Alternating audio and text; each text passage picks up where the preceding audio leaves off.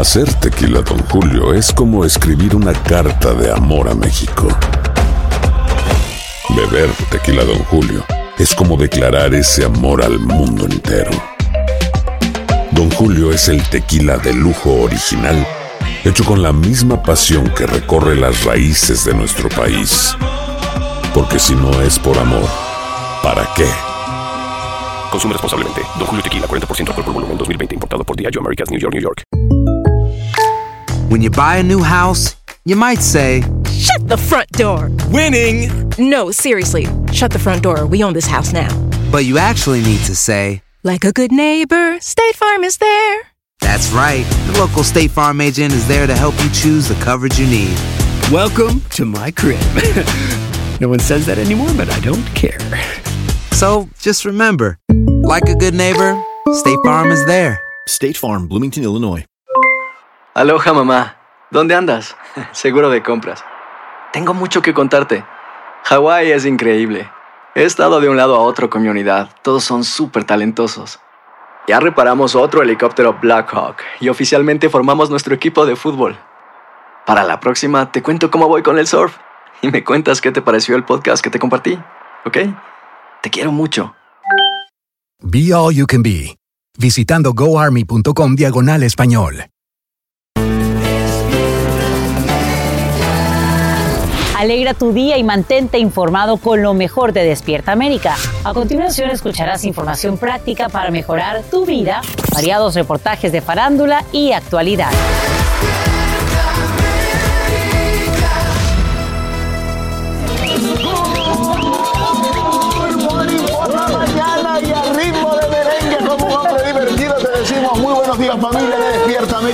Gracias por amanecer en nuestra compañía vámonos Ay, estamos muy contentos, tenemos muy buena vibra porque miren, vamos, bueno, vamos a decirles ya. Ya. mi Fran. Vamos a decirles República Dominicana de fiesta y júbilo, señores, en mi tierra, porque pues el Big Papi David Ortiz pues entra al Salón de la Fama. Señores, es el cuarto dominicano en lograr este logro. Se une a Juan Marical, Vladimir Guerrero y bueno, por cierto, Pedro Martínez ahí lo estuvo acompañando. Bien, estaba su buen hay, gran amigo. hay mucha fiesta, muy merecido. Queda Big Papi inmortalizado como Para rato. mejores del Imagínate tu tierra cómo debe estar. Muchacha, pero mira. Merengueando hasta la tambora, eh, la banda. Imagínate nada más la historia de vida de Papi Ortiz. Más tenemos, por supuesto, las reacciones. Nos vamos a ir en vivo a República Dominicana, la repercusión de este acontecimiento tanto en los Estados Unidos como, por supuesto, en tu tierra. Ay, amiga. están así agitados como yo ahora. La felicidad. Ya ven, hay mucha emoción esta mañana, así que acompáñanos que vamos a hacer de esta una de las mejores mañanas de tu vida. Así es. Y del merengue, ¿qué les parece si nos vamos pues a la información con Sacha, que ya nos tiene todo lo que está pasando en el mundo? Claro que sí, les cuento que a esta hora líderes de Occidente se preparan para una inminente invasión rusa a Ucrania. El presidente Biden no descarta sanciones directas contra su homólogo Vladimir Putin, pero asegura que no planea desplegar tropas estadounidenses en la región. Esto mientras Francia y Alemania se reúnen hoy con enviados ucranianos y rusos en un intento por aliviar las tensiones, como nos explica Alba Argilés en vivo desde Kiev. Alba, buenos días, cuéntanos. Buenos días. Aquí en Ucrania estamos muy atentos a los puntos que se acordarán durante la reunión celebrada hoy en París. Allí funcionarios ucranianos, franceses, rusos y alemanes intentarán aliviar la situación que mantiene en vilo a todo el mundo. Y es que aquí cualquier cosa podría ocurrir. Mientras Europa piensa que realmente eh, Rusia no se atreverá a cruzar la frontera, Estados Unidos está preparado para lo peor. Ya tiene prevenidos a 8.500 militares y entabla conversaciones con Oriente por si tuviese que suministrar energía a toda Europa. Además, amenaza tanto a Bielorrusia como a Vladimir Putin con fuertes, con fuertes sanciones económicas. Estas son las declaraciones del presidente de los Estados Unidos, Joe Biden, sobre esta posibilidad. If he were to move in with all those forces, it'd be the largest invasion since World War II. It would change the world.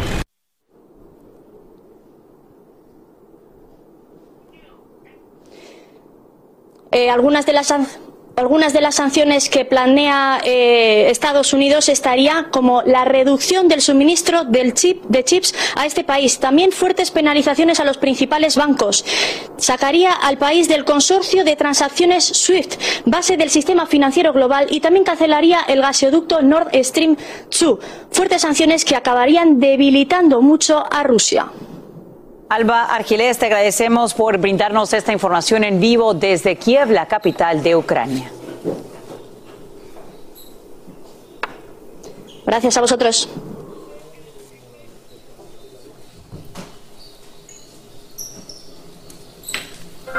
Y en noticia de última hora, el Papa Francisco dice que los padres de niños homosexuales no deben condenarlos, sino brindarles su apoyo. Así lo indica durante su audiencia semanal al referirse a las dificultades que los progenitores pueden enfrentar para criar a sus hijos. No es la primera vez que el Santo Padre afirma que las personas homosexuales tienen derecho a ser aceptadas por sus familias. Además, ha dicho que la Iglesia Católica puede apoyar leyes sobre uniones civiles entre personas del mismo sexo. En horas de la noche rinden tributo al policía hispano Wilbert Mora, quien falleció por las heridas de balas sufridas junto a su compañero Jason Rivera, cuando ambos respondían a un incidente de violencia doméstica en un vecindario de Nueva York. Como te informamos en Despierta América, Rivera murió en la escena donde también fue abatido el pistolero. La familia del agente Mora decidió donar sus órganos poco antes de ocurrir el desenlace fatal.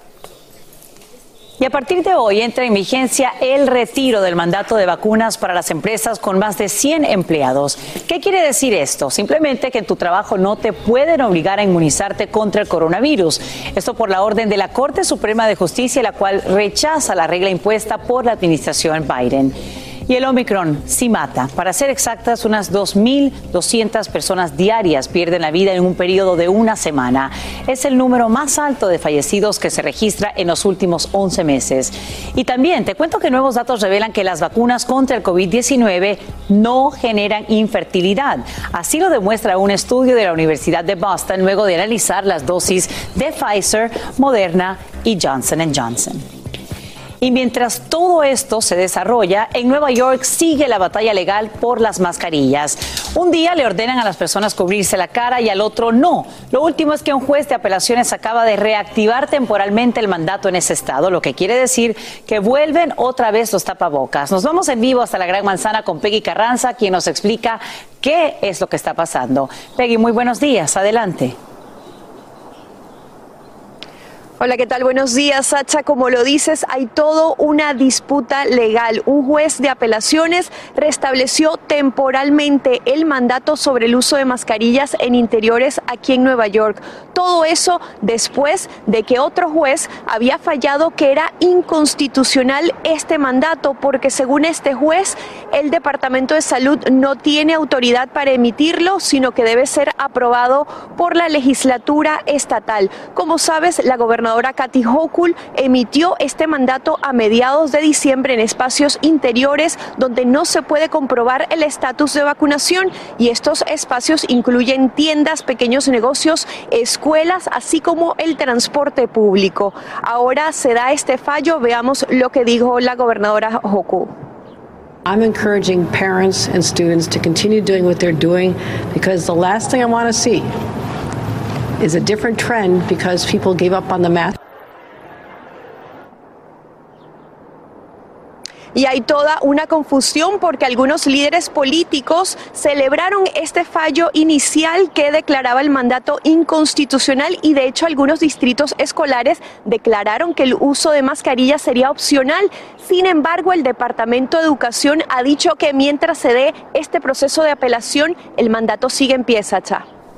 Peggy Carranza, te agradecemos por brindarnos esta última información en vivo desde Nueva York y estamos pendientes también a los posibles cambios en el futuro. Y esta mañana se multiplican las muestras de alegría por la entrada así del ex pelotero dominicano David Papi Ortiz al Salón de la Fama. Esto en Nueva York, por supuesto. El Big Papi acaba de ser elegido en su primera oportunidad y casi con un 78% de los votos. Con dicho resultado, Papi Ortiz se convierte en el cuarto jugador de su país, República Dominicana, que recibe ese honor en las grandes ligas. Será exaltado de manera oficial el próximo 24 de julio y esta es su reacción. Increíble. Una llamada que es difícil, porque de una larga espera, pero cuando la llamada llega, tú sabes que es algo que de verdad muy agradecido. Feliz de la vida. El Big Papi celebró su inmortalidad en el béisbol junto a sus familiares, ya lo vio en amigos, entre ellos el también miembro del Salón de la Fama Pedro Martínez. Ortiz, quien sobrevivió, recuérdenlo, a un atentado en 2019, es uno de los peloteros más queridos en República Dominicana, donde ayuda a niños de bajos recursos con problemas cardíacos. Boston, todo Estados Unidos y por supuesto República Dominicana lo quieren, lo adoran y lo aman. Y más adelante nos vamos a ir en vivo a República Dominicana, por supuesto, con este tema que está acaparando titulares. Papi Ortiz en el Salón de la Fama. ¿Eh? ¿Cómo lo ven? Buenísimo. Genial, mi Thatcher. Tú estás muy feliz. Estoy súper feliz porque, bueno, los dominicanos van a entender, hoy se bebe. Eh, no, bueno, ya me imagino. Inviten, inviten. Una- un gran orgullo, pero Yo no sé nada de béisbol, pero les voy a contar de lo que sí sé, porque a pocos días de haber traído al mundo a los bebés Clio y Billy. Ay, tú sí. qué triste va. Bueno, no tan triste, porque nacieron de forma prematura, pero bueno, ya se recuperaron. Su mamá, la actriz Claudia Álvarez, también se encuentra aislada tras dar a positivo por el COVID. Claro que sí. Bueno, escuchen esto. Claudia se encuentra muy afectada ya que recibe la noticia pues en el momento donde más la necesitan sus mellizos, quienes permanecen en incubadora en el hospital. Ay, ahí vieron su manita en la fotografía. Y bueno, su esposo, el director Billy Robsar, ha dado negativo a la prueba y ha ido al hospital a visitar a sus bebés. Pues gracias a Dios él puede estar Claro, dando ese apoyo, ¿no? A través de sus redes. La actriz ha expresado la frustración que experimenta en estos momentos, ya que no puede ni ver a sus bebés, ni puede estar en contacto con su hijita mayor, Kira. Y ella dice que le duele en el alma y es totalmente entendible esto. Dice que libró pues dos años sin contagiarse del COVID, que le viene a tocar justo en ese momento cuando sus bebés están tan pequeñitos y necesitan todo el amor de ella. Pero bueno, le enviamos mucha fuerza, que con Diosito delante se recupere pronto y que pueda estar en casita Mucha con sus paciencia. hijos que tanto la necesitan. Paciencia, Claudia, paciencia. En menos de 24 horas, Xiomara Castro se convierte en la primera mujer presidenta de Honduras. La vicepresidenta de Estados Unidos, Kamala Harris, y el rey Felipe de España confirman su asistencia a la toma de posesión. Sin embargo, la ceremonia se efectuaría en medio de tensiones políticas tras la división del Congreso en dos cámaras con dos juntas directivas paralelas, como nos cuenta Claudia Mendoza en vivo desde Tegucigalpa. Claudia, buenos días, adelante. Buen día, Sacha. Un gusto saludarte y sin duda alguna este día es muy importante para la nación hondureña porque como bien apuntaste, por primera vez una mujer asume como presidenta en este país centroamericano. ¿Qué expectativas hay? ¿Qué comisiones, qué presidentes acompañarán a Castro en la toma de posición? ¿Y qué piensan los hondureños sobre este histórico acontecimiento? Se los cuento a continuación. Con un histórico apoyo popular de más de 1.7 millones de votos, Xiomara Castro, de 62 años, está a pocas horas de jurar como presidenta de Honduras en el Estadio Nacional de Tegucigalpa, previamente restaurado y pintado en forma de mosaico con tonos azul, gris y blanco, emulando los cambios de colores del oleaje de las costas hondureñas. Para la población, la ascensión de Castro es la esperanza para un país inmerso en una severa crisis económica. Bueno, hay muchas expectativas al respecto, ¿verdad? Por los cambios que se dan en la administración pública. Para las próximas horas se espera la llegada de comitivas y delegaciones de países como Belice, República Dominicana, Argentina, Taiwán y Japón, entre otros. También la presencia de Felipe VI, rey de España, y la vicepresidenta de Estados Unidos, Kamala Harris, y su comitiva. Castro llega a la presidencia en medio de un cisma político provocado por la división interna que han generado dos grupos de diputados de su partido político, que se atribuyen la titularidad del Congreso Nacional de un país que, según este analista político, se encuentra en cuidados intensivos. con un sistema productivo caído, con 3 millones de hondureños desempleados y con una crisis de salud agudizada por la pandemia. A pocas horas de que Castro asuma, el conflicto en lo interno del Congreso continúa y las dos juntas directivas, por separado, fueron juramentadas, dejando en la incertidumbre la forma en cómo la presidenta electa solventará esta crisis, mientras otros sectores ven en su asunción un hito histórico al que sacarán provecho. La esperanza que tenemos es de que empiece a sentar las bases para transformar la vida de las mujeres eh, en los temas de violencia, en los temas de seguridad, en los temas de derechos sexuales y reproductivos. Así avanzan los preparativos de la toma de posesión de una mujer que enfrentará muchos obstáculos y tendrá muchos retos en un país que está muy lejos de ser un gobierno de Estado de Derecho. Con esta información yo regreso con ustedes al estudio y en los próximos espacios noticiosos continuaremos informando sobre lo que avance en esta toma de posesión. Estaremos muy pendientes. Te agradecemos, Paisana, por informarnos en vivo desde Tegucigalpa, en Honduras. Un abrazo muy fuerte para ti, Claudia. Y bien, presten mucha atención, padres y estudiantes, porque se avecinan cambios importantes en la prueba de admisión a la Universidad SAT como se le conoce por sus siglas en inglés. Y es que a partir de 2024 este examen se presentará de forma completamente digital. Para explicarnos por qué el cambio y cuáles serían las ventajas, damos los buenos días a José Ríos, quien es portavoz y director de comunicaciones del College Board. José, qué gusto que estés con nosotros. Buenos días. El gusto, es el mío, Sacha, gracias. Bueno, cuéntanos exactamente qué es lo que cambia y por qué se toma esta decisión. Sí, este, el SAT siempre ha sido una de las pruebas, ¿verdad?, que mide las habilidades y destrezas que todos conocemos, ¿verdad?, y sabemos que son muy importantes para, eh, para alcanzar éxito en la universidad. Eh, y entonces, este, estos cambios que nosotros hemos hecho, no es solo tomar un examen que se, que se presenta a través de lápiz y papel y transferirlo a una plataforma digital. Hemos hecho, hemos hecho muchos cambios que va a hacer el examen más relevante, más, se va a sentir más rápido para los estudiantes y menos estresante para los educadores y los, estudiantes que participan en él. Ahora bien, tomando en cuenta que será una versión digital, ¿cambia la manera en que se evaluará este examen o que se obtendrán los resultados? Eh, la manera que se evalúa no, no, va a cambiar. Obviamente va a ser digital en vez de tener que, recoger todos los, formularios y las pruebas y enviarlas por correo. Todo se va a, se va a hacer a, a través de un, sistema digital, pero la escala se mantiene en 1600 y lo que sí es bueno es que en vez de semanas, los estudiantes van a poder recibir resultados en días que les ayuda a tomar esas decisiones de tal vez a dónde van a solicitar para la universidad y, eh, y poder, este, poder resolver esas preguntas. Y ahora bien, eh, cuando hablamos de que va a ser una versión digital, ¿cómo es entonces que se tomaría esta prueba? ¿Y qué pasa, por ejemplo, con aquellos alumnos que no tienen la posibilidad de presentar su propio aparato electrónico? Sí, lo bueno es que la mayoría de los estudiantes hoy en día presentan la prueba del SAT en su mismo salón de clase o en la escuela donde, donde asisten, eh, o sobre el 60% de los Estados Unidos. Así que con esta prueba los estudiantes van a poder tomarla a través de una tableta o su computadora personal o tal vez alguna que le provee el distrito o su escuela. Pero nosotros el, eh, pero nosotros el college nos hemos comprometido a proveer eh, una computadora a cualquiera que la necesita. Ahora, eh, Sasha, ¿tú te recuerdas haber tomado el SAT en lápiz y papel y recuerdas tal vez cómo, es, cómo, cómo, cómo fue que, que fue la, el examen para ti. Que sí, me acuerdo, tomé el pre-SAT y el SAT y estaba sumamente nerviosa como pues hoy en día los estudiantes también enfrentan todos estos retos.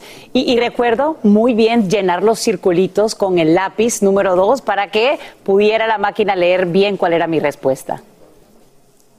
Exactamente, y esas son algunas de las cosas que los estudiantes nos han dicho después de meses y meses de programas pilotos, que, que, es las cosas que aprecian más de estos cambios, ¿verdad? No van a tener que dedicarle tiempo a llenar esos circulitos bien, a tener que, que, que, pasar tiempo haciendo esa parte del examen, cuando se pueden enfocar en pasajes de lectura que son más cortos, poder usar la calculadora a través de la sección completa de matemáticas y así poder enfocarse más en la pregunta y lo que la pregunta le está pidiendo al estudiante. Hasta usar la calculadora. No, no, no, cómo han cambiado los tiempos sin duda alguna. Estamos pendientes, esto entra en vigor en 2024. Desde ya, los jóvenes que tomarán esa primera versión digital deben prepararse. Te agradecemos, José Ríos, portavoz, director de comunicación de College Board por acompañarnos en vivo desde Nueva York. Hay dos cosas que son absolutamente ciertas. Abuelita te ama y nunca diría que no a McDonald's. Date un gusto con un Grandma McFlurry en tu orden hoy. Es lo que abuela quisiera. pa En McDonald's participantes por tiempo limitado. Hacer tequila, Don Julio, es como escribir una carta de amor a México. Beber tequila, Don Julio es como declarar ese amor al mundo entero. Don Julio es el tequila de lujo original, hecho con la misma pasión que recorre las raíces de nuestro país. Porque si no es por amor, para qué. Consume responsablemente. Don Julio Tequila, 40% alcohol por volumen, 2020. Importado por Diageo Americas, New York, New York. ¡Gabriel Soto! ¡Julián Gil! Tus artistas favoritos participan en este juego donde no pueden hacer ruido. Cero Ruido VIP, gran estreno. Domingo 9 de junio a las 7 por Univisión. Continuamos con el podcast más divertido de tu día. Despierta América. Me uno a la gran celebración de todo el país y el mundo del béisbol por la elección de Big Papi al Salón de la Fama. Ese es el mensaje que publica en Twitter el presidente Luis Abinader.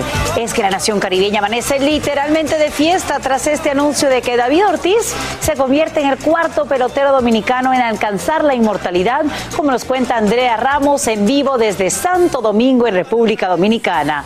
Muy, pero muy buenos días, Andrea. Cuéntanos. Gracias, Sacha. Muy buenos días. Anoche, como acabas de decir, llegó esa tan esperada llamada para los dominicanos y es que nuestro Big Papi entró al templo de los inmortales y como dijiste, todos los dominicanos estamos de fiesta.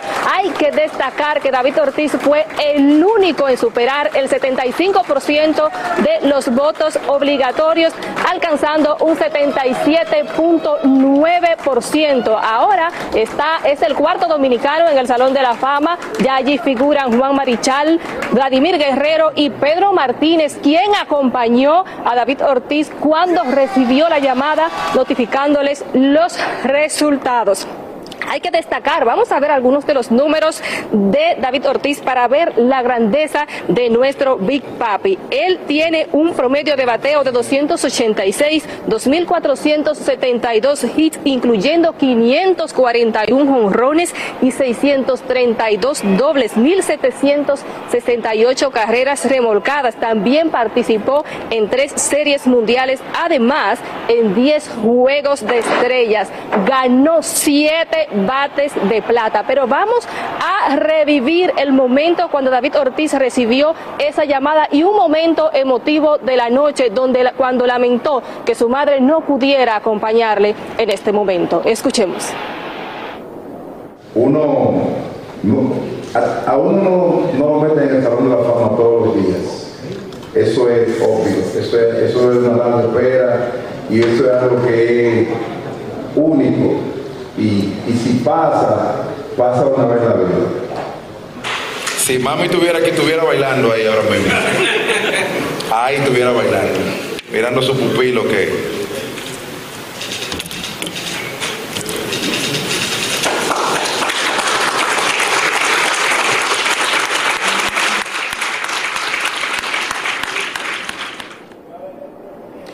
aunque fue elegido anoche, no será hasta el próximo domingo 24 de julio cuando David Ortiz será exaltado oficialmente al Salón de la Fama en una gran ceremonia que se espera eh, bata todos los récords de audiencia de toda la historia de Cooperstown. Es toda la información que tengo desde Santo Domingo, República Dominicana. Paso contigo, Pasacha con Sacha, con Carlita y conmigo. Felices de la vida. Gracias, Andrea Ramos, en vivo de Santo Domingo, República Dominicana. Pues felices, ¿no? Por Big Papi, la ceremonia oficial, ya lo dijo, 24. Ahí está la Despierta América. Ahí estaremos, seguro. Qué emocionante. Felicidades, República Dominicana, y felicidades para todos. Templo de los inmortales, me gustó como lo dijo. Ahí está. Felicidades, disfruten. Así es. Bueno, pues nos vamos con esto. ¿Qué pasó con mi Alfredo Adame? ¿Terminó en el piso y toda la cosa? Ay, familia Thatcher, Carla, Sacha, lo de Alfredo. Adame, ahí cuando digo está de agarrarse la, peluca, señores, porque nuevamente, tú le tienes bien agarrada, porque se encuentra en medio de la polémica luego de protagonizar una tremenda e intensa pelea callejera, señores. Ay, ay, ay, bueno, en redes sociales se viralizó un video donde se puede ver a Adame, de 63 años, peleando contra una mujer, señores, mientras le exige que le devuelva su celular. Mira, parece como de novela o de película y a veces hasta de comedia pero en este caso todo comenzó cuando aparente y alegadamente Adame se baja de su auto y molesto, enfurecido, le pega con su mano al cofre o el capó, como usted le diga, de una camioneta con la que al parecer había tenido inconvenientes mientras estaba manejando sobre el periférico sur, esto ahí en la Ciudad de México. Sí, ante la agresión, el conductor de la camioneta se, or- se orilló y una mujer se bajó para enfrentar a patadas y a golpes a Dame, mismas que intentó bloquear al actor.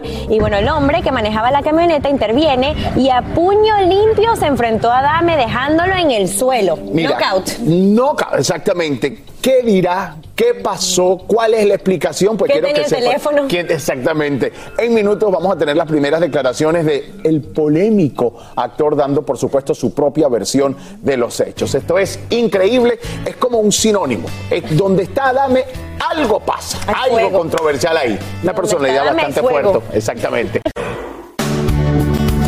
Bueno, está por todos lados. Este martes se viraliza, eso, viralizaron. Muy bien, amigo. Unos videos donde se aprecia al actor, ya lo sabe, conductor Alfredo Dame, sosteniendo una pelea, sí, aquí en plena calle, ocurrida el pasado lunes. Un automovilista, una niña involucrada, una señora. No, no, un relajo. Eso es, pero de qué vergüenza, señores, así mismo. Miren, conversamos con el polémico Adame y nos revela cómo llegó a, esa, situa- a esta situación, que por cierto salió ileso, asegura que por la práctica que él tiene con las artes Ándale, marciales. qué bueno que practica artes Qué marciales. Si bueno, no, y en la calle y con una Si mujer. no, Miren. no lo matan. no lo matan.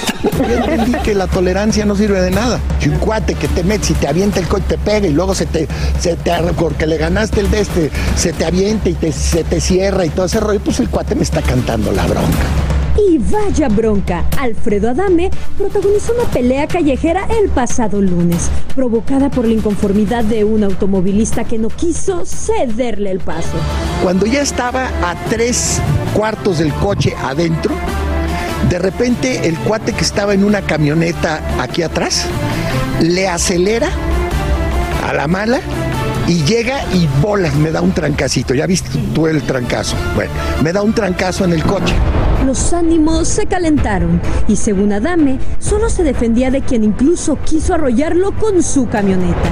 Pero esta riña involucró además a una mujer copiloto y hasta a una niña.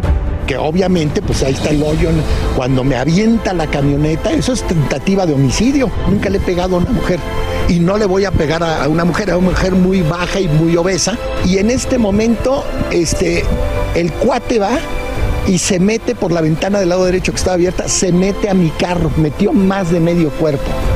¿Me entiendes? Este y entonces me grita un cuate, "Adame, te está robando tu celular."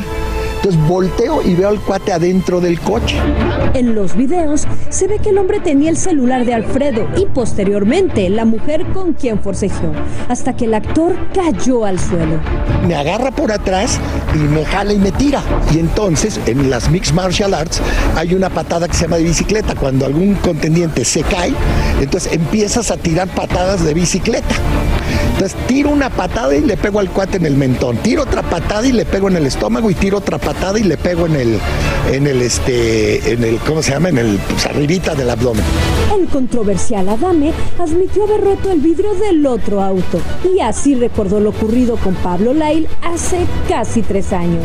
Y entonces como una circular, le pego al vidrio y le reviento el vidrio. ¿Me entiendes? Le reventé el vidrio. Él ya me había pegado a mi, ya le había pegado a mi coche. Tengo muy presente la de Pablo Lail, pero lo que también tengo muy presente es que este cuate me pegó, este cuate me insultó, me ofendió y pues ya saben cómo soy yo. En Ciudad de México, Guadalupe Andrade, Despierta América.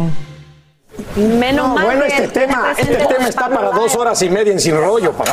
Va de los ejércitos. O sea, y lo yo- orgulloso, señores, que está él contando. Lo bueno es de las Mixed Martial Arts, lo bueno es que sí pensó en Pablo Lyle y lo bueno es que yo no Bueno, entiendo sí. a Alfredo Bueno, hay que darle una figura pública, A lo papá. mejor sí lo estaban asaltando, pero mira, mira, Esto, esto, de Estamos verdad. indignados Es que todavía. yo, no es que yo no sé si me da pena, me da tristeza, me da risa, Exacto, me da todo rabia. al mismo tiempo. Porque primero habla de la señora también, aparte le dice la señora obesa y chaparra y, y esa es una. No, pero Luego- en serio, el señor como que necesita ayuda, ¿no? En serio, en serio. en serio. No, no, luego las patadas de bicicleta de Mix Arts se sintió Rock, eh, no, Rocky, este, ¿cómo se llama? Sí, Steven, Seagal. Mira, yo le decía a Alan que yo- todo el mundo sabe que soy novelera, ¿verdad? Uno lo ve en novelas, esa Exacto, persona, uno llega aquí al programa con la ilusión como de conocer a esta gente. Es una- es una y figura- de repente Mira. Uno lo ve comportándose así y de verdad que no entiendo. Y digo, y eso es una de las tantas que ha hecho. Eh, ya, habíamos da- hablado da anteriormente, pena. ¿no? De los problemas que tenía con muchas Sí. actrices, con muchas personas, inclusive con su ex esposa, con Pero sus creo- hijos. creo que se le está En yendo ya la mano. comentamos que él dijo que no eran sus hijos. Sí, sí, sí, los negó. sí. Entonces, entonces, y ahora llega esto, y como dices tú, te imaginas un actor alto, este, ¿no? Es una imagen a seguir en una novela, galán. O sea, tú siempre tienes que tener, digo yo, no, eso en tu cabeza, de que para comportarte, porque sabes que lo que hagas va a estar en todos lados, esa es tu imagen.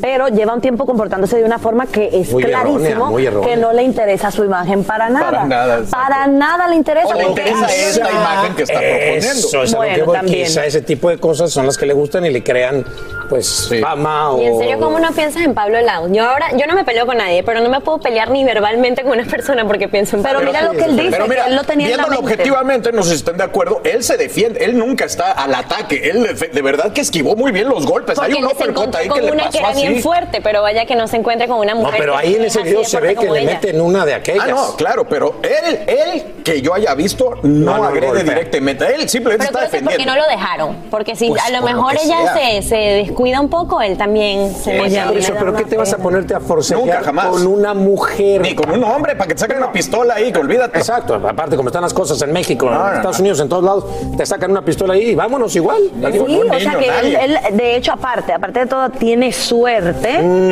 tiene suerte de que no pasó a mayores, de que hoy no, est- no estemos compartiendo una noticia Hablando de que... Trágica. Trágica, ¿Y por qué? exactamente. Por un golpe, un rayoncito de Por coche en un lugar de estacionamiento no vale la pena. Bueno, ¿verdad? Y de un momento a otro sabremos de cuánto es el aumento en las tasas de interés que la Reserva Federal pondría en vigor en marzo. Esta medida buscaría frenar la inflación. La pregunta que muchos se hacen es cómo beneficia o perjudica, por ejemplo, a quienes quieren comprar una casa. Despierta América te ayuda a responderla. Y Angélica González te dice qué recomiendan expertos. Al hablar del panorama para el mercado inmobiliario en este 2022, todos opinan que será, por decirlo menos, otro año competitivo. Estamos hablando de alrededor de probablemente unos dos meses que estaremos empezando una búsqueda para comprar una propiedad, desde el momento que empiezas hasta el momento que consigues una propiedad bajo contrato. Una casa promedio puede costar desde 350 mil dólares. Según registros de la Asociación Nacional de Agentes Inmobiliarios, esto representa un aumento de casi 17% comparado con el año 2020. Los préstamos a 30 años vuelven a una tasa fija de 3,56%, como era antes de la pandemia. Esto quiere decir que el sueño americano de tener una casa propia está todavía más difícil de cumplir. Muchas personas van a poder ya quizás comprar sus propiedades ya que van a haber mucho más inventario, pero se van a encontrar con una sorpresa de que los intereses van a ser mucho más altos. Son tres las tendencias que los expertos están prediciendo para el mercado inmobiliario en este 2022. Primero, los precios de las viviendas van a subir. No tan aceleradamente como el año pasado, pero en- están pronosticando un alza hasta un 6% en averaje. La buena noticia es que este aumento no sería tan rápido como lo vimos el año pasado. Segunda tendencia, las tasas de interés para las viviendas también se irán al alza. Lamentablemente, si aumenta el interés y que es muy probable que tan pronto sea como en marzo, entonces y el pago mensual va a ser mucho más alto y las personas van a tener que dar quizás un poco más de depósito para que se pueda ajustar el pago a la mensualidad que ellos estaban buscando anteriormente. De hecho, solo en el último mes los tipos de tasas hipotecarias han subido medio punto. Y la tercera y última tendencia, el inventario también crecerá. La Reserva Federal presenta su plan para subir los tipos de interés en las próximas horas, aumento que podría entrar en vigor tan pronto como en marzo. Mientras tanto, los precios de casas en 19 ciudades alcanzaron máximos históricos. Phoenix, Tampa, Miami, Las Vegas, Dallas y San Diego encabezan la lista.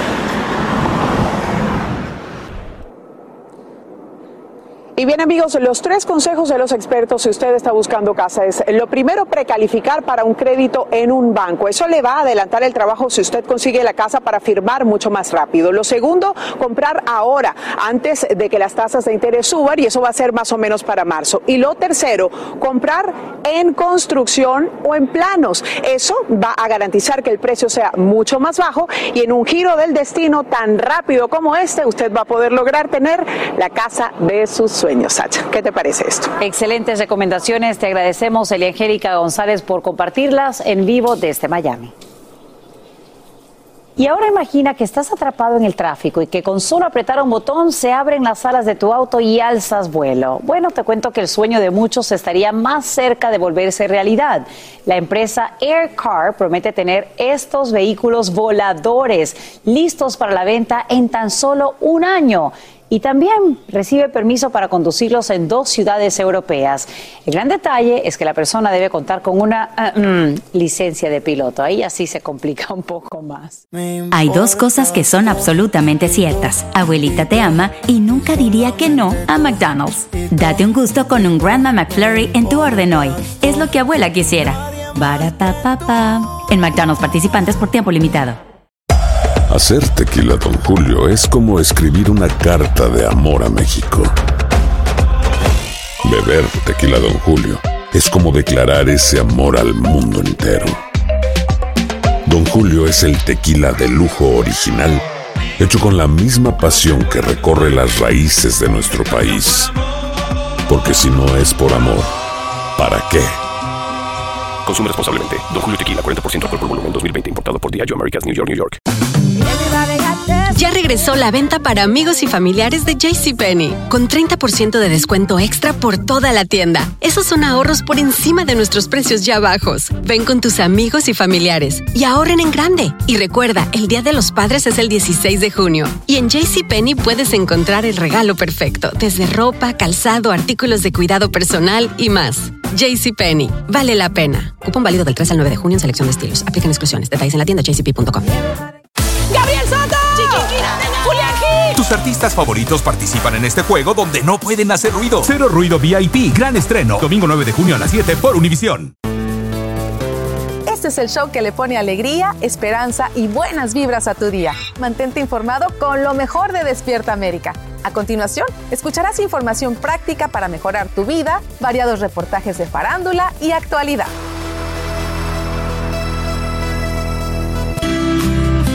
Familia, famosos y talentosos de Univisión se han convertido en la sensación de los podcasts, cada quien por supuesto con su propio estilo.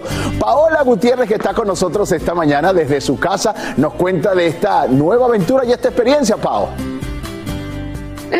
Claro que sí, buenos días, mi Rauli. Déjenme contarles que muchas celebridades e influencers se han aventurado a iniciar una nueva forma de diálogo con sus seguidores. Se trata de los podcasts. ¿Por qué están tan de moda? ¿Quiénes son las personalidades más exitosas?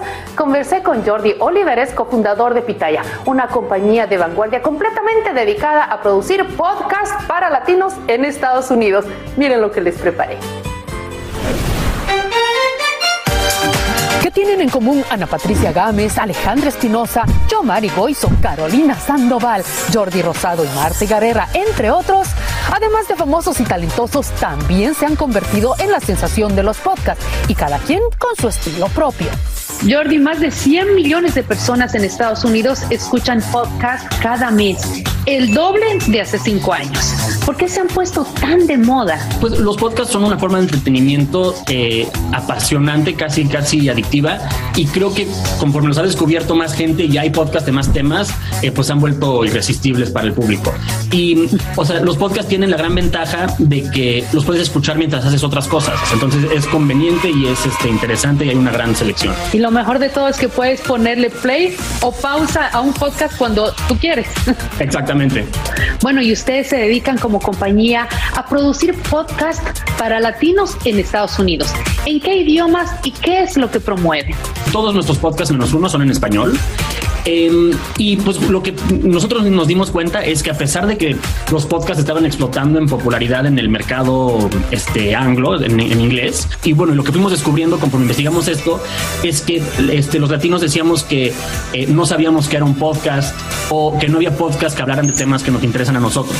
Entonces nuestra misión como Pitaya este, fue traer los podcasts como al mainstream latino y lo hicimos este, desarrollando podcasts con personalidades súper queridas de la comunidad latina y gente muy conocida que seguro conoces tú como Ana Patricia Gámez, Alejandra Espinosa, yo Mario Goizo, este, y ellos a través de sus plataformas y sus redes sociales le han estado explicando a sus fans qué es un podcast, cómo encontrarlo. A ver, ¿cuáles crees que son las cosas que más nos molestan a nosotras las mujeres, las amas de casa? No me estoy riendo, no tienen filtro. Bueno, y cuéntanos, ¿qué es Ana Patricia sin filtro, por ejemplo? Ana es una persona muy exitosa, muy admirada por mucha gente, ¿no? Mi suegra, pero a mí no me gusta ese término, suegra, ¿verdad? Porque está como que muy quemado, tiene mala fama. Suena como a su otro. Sus tips para vivir una vida plena. Este, y es un podcast, la verdad, que ha sido un éxito. Y pues porque Ana tiene una personalidad magnética y es muy abierta con sus fans cuando habla con ellos, ¿no? Cada vez que he hecho algo con Francisca, siempre llega un mensaje y dice, sabíamos que no te caía bien Clarisa. ¿Quién es Yomari Goizo? Sin rodeo. Pues el podcast de Yomari es un gran podcast este, en el que entrevista a personas del mundo del entretenimiento y, y pues ya sabes cómo es Yomari, siempre muy directo, pero también muy sensible y como que él crea un ambiente en el que la gente de verdad se abre con él, ¿no? ¿Qué onda, Maje? ¿Qué onda? ¿Cómo estás vos? ¿Cómo estás vos?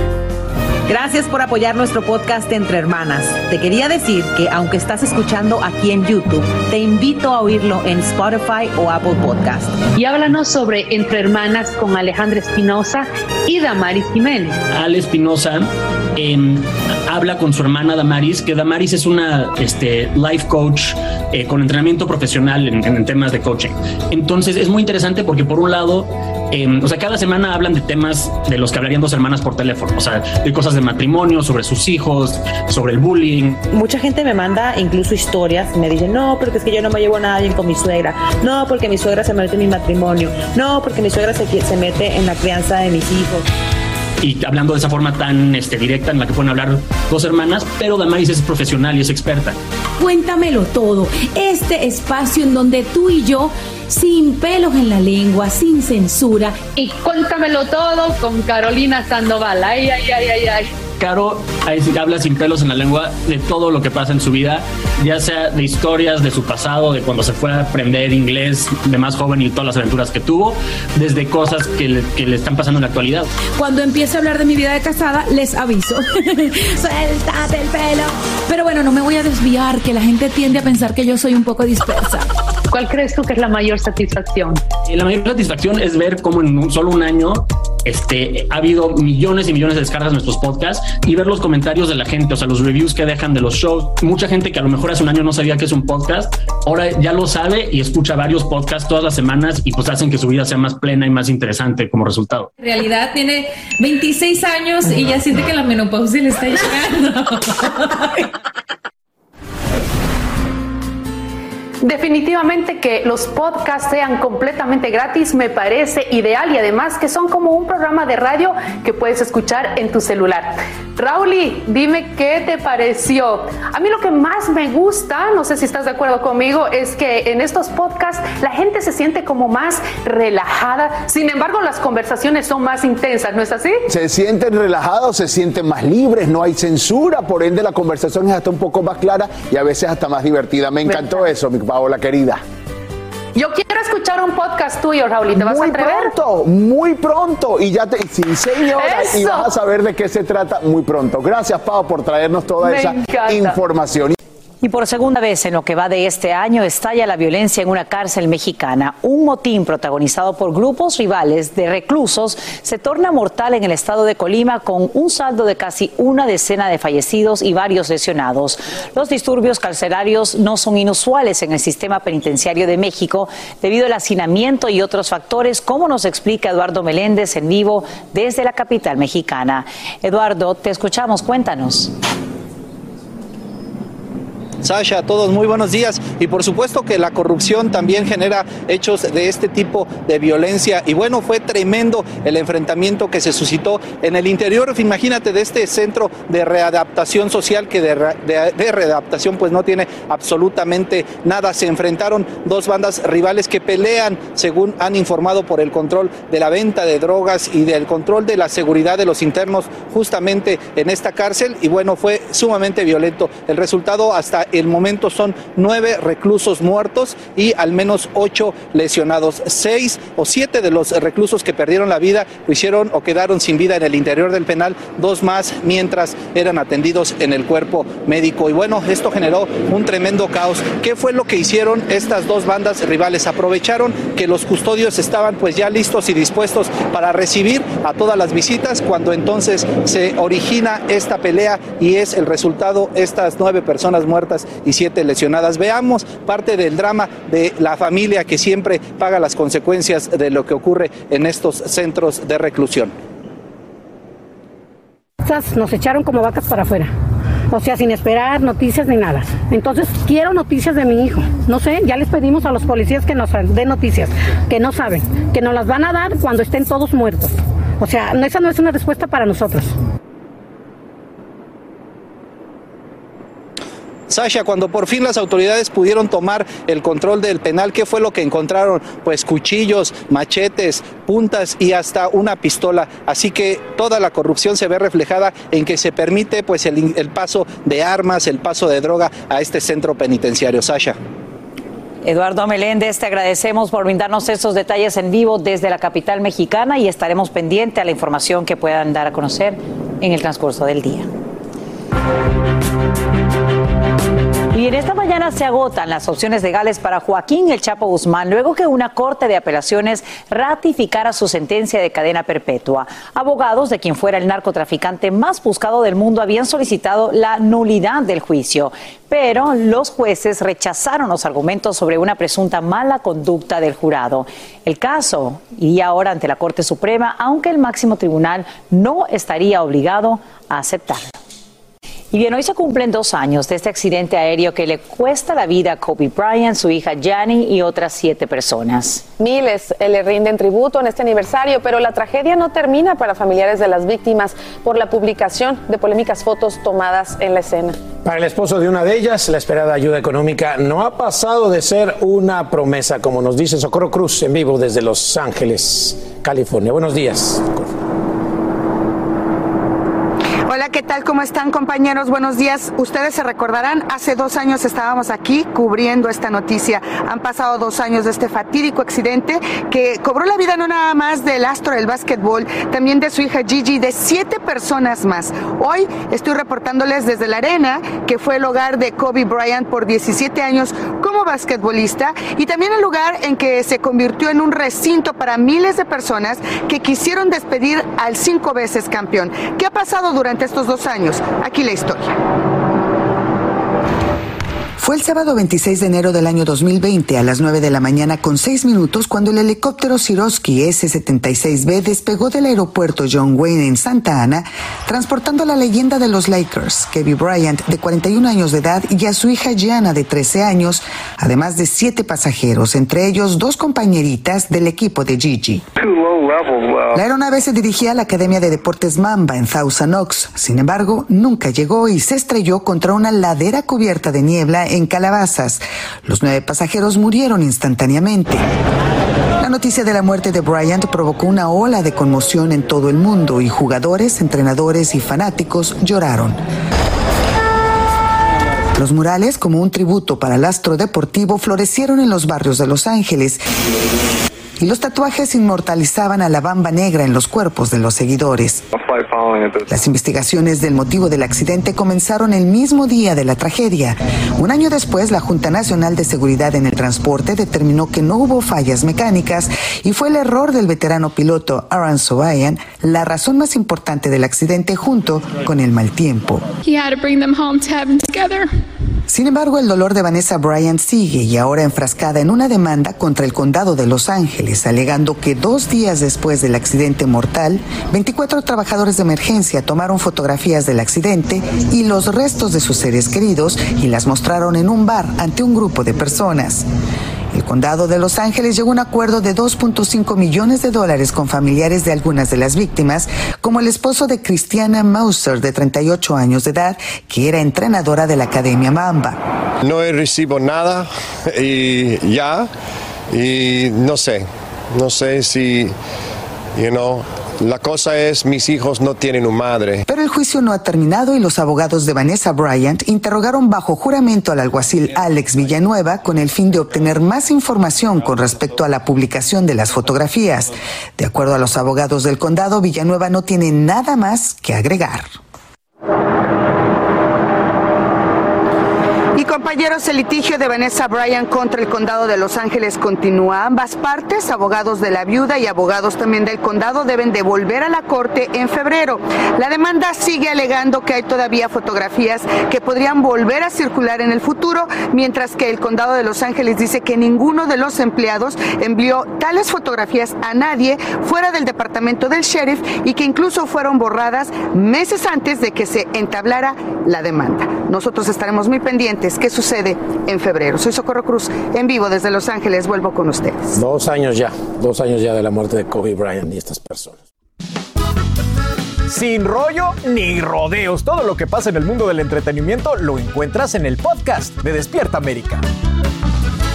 Eh, Antes de irnos a, a lo de Alfredo Adame, que ahora sí explícame tu outfit, mi querido, mi querido Tony. Ok, primero estamos celebrando el natalicio de Juan Pablo Duarte, padre de la patria dominicana, y también David Ortiz, exaltado al Salón de la Fama.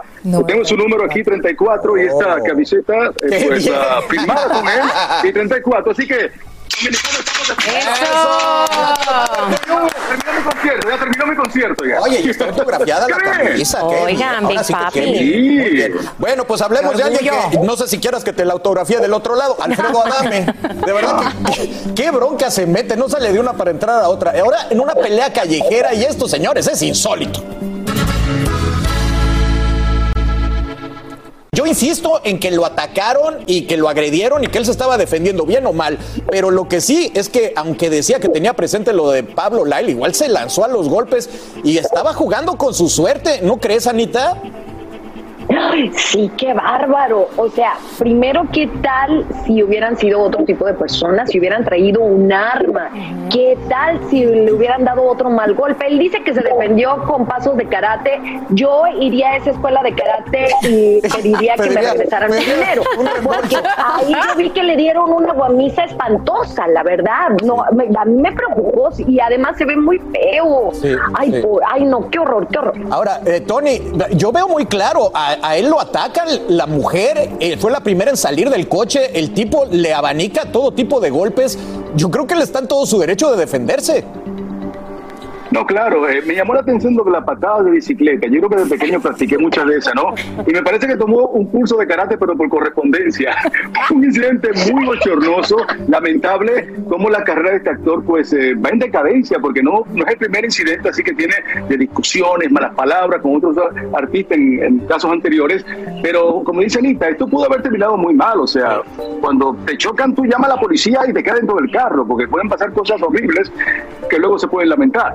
Y, y como dices, eh, pues te, te- te incita al humor, porque Astrid me estaba diciendo, imagínate que hubiera sido Laura Bozo, la del otro coche, se matan. se matan. Mira, a mí lo que me llama mucho la atención de este caso es que él comete todo este tipo de atrocidades, hay videos y luego él sale hablando en cámara como que hizo algo maravilloso, algo estupendo. ¿Hasta Con cuándo lo va a continuar haciendo? ¿Hasta cuándo él va a entender que este tipo de acción está correcta? Yo no estoy de acuerdo con esta chica que le arrebata su celular porque eso es robo y una persona dentro de una pelea no lo debería hacer. Pero al mismo tiempo, Alfredo, si tuviera un poquito de inteligencia, entiende que para pelear se necesitan dos personas y él debería de ir al frente y decir, ¿sabes qué? Mi nivel de tolerancia, vamos a... a- Déjenme hablar con una experta en tolerancia, que eres tú, Judy, porque de verdad este hombre necesita, necesita meditar. O sea, estoy impactada porque o- primero sí necesita medi- meditar, sí o sí. Él se deja manejar por sus emociones y me impacta que le mande al mundo un mensaje tan negativo.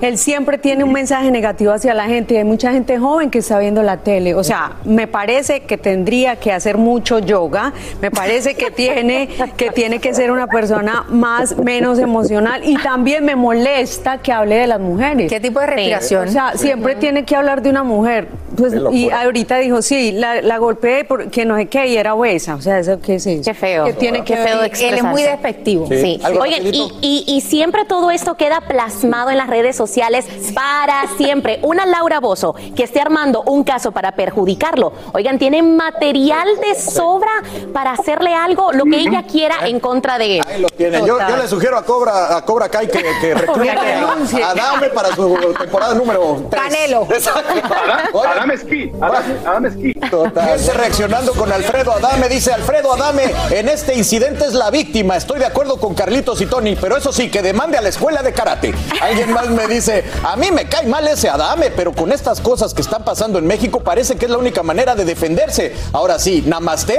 aquí queda fuera. No tiene paz este hombre. Y me dicen, oigan, la narración que hizo Alfredo Adame no coincide con esa pelea. Yo no vi las patadas, yo no sé de qué está hablando. Y por otro lado me dicen, yo sí le creo a Alfredo Adame, creo que debería conseguir ayuda, es una pena, es un gran actor, ojalá encuentre la paz. Tienen toda la razón, ojalá lo haga.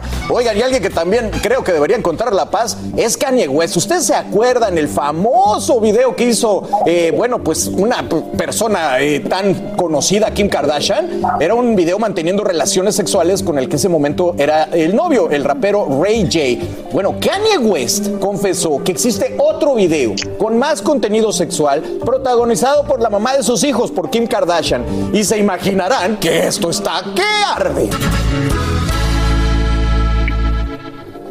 Bueno, pero no se alarmen porque resulta que Kanye West ya lo rescató y se lo entregó a ella.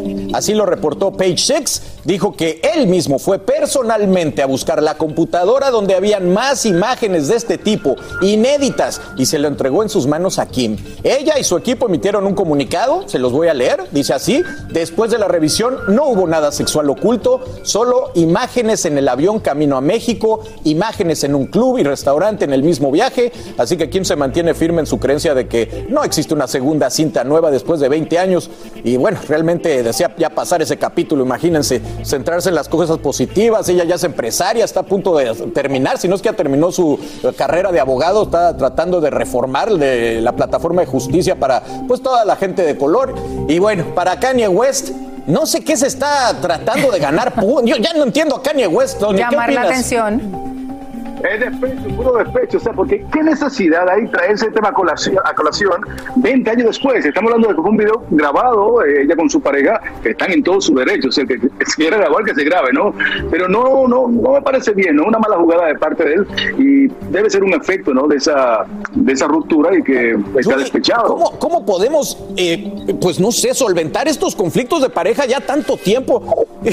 A ver, lo primero es que yo creo que él- lo que dijo Tony está marcando su territorio. Él, él la está viendo muy, ex- es- se está exponiendo mucho con su nuevo amor. Entonces el que dijo, no, aquí el que mando soy yo. Pero qué pena me da, pero no. Es cuestión de poder, entonces. Total. Monse, ¿qué opinas de Kanye West? Miren, no solo dijo esto, él está ardidísimo. También está diciendo de que Kim es una mala madre, que la que cuidan sus niños, los cuatro hijos que tienen, son las nannies y el equipo de producción. También dijo de que toda, todo esto con Pete Davidson es una farsa. Así que está ardido, ardido, ardido. Wow, bueno, Anita, O él algo o se rápido peina ahí. o se hace rolos. Sí, ah, no se hace rolos. O manda para las quemadas. Sí, ¿verdad? Está ardido. Está ardido. Estamos Bueno, esperando el No puede pretender una relación buena con su conclusión. esposa. Bueno, a ver, si vemos el video se, lo- se los escribimos, pero por ahora no lo tenemos. ¿Lo viste Gracias. primero? Sí, yo lo veré primero, sí. Nos vemos mañana en Despierta América. Así termina el episodio de hoy del podcast de Despierta América. Síguenos en Euforia, compártelo con otros, públicalo en redes sociales y déjanos una reseña. Como siempre, gracias por escucharnos.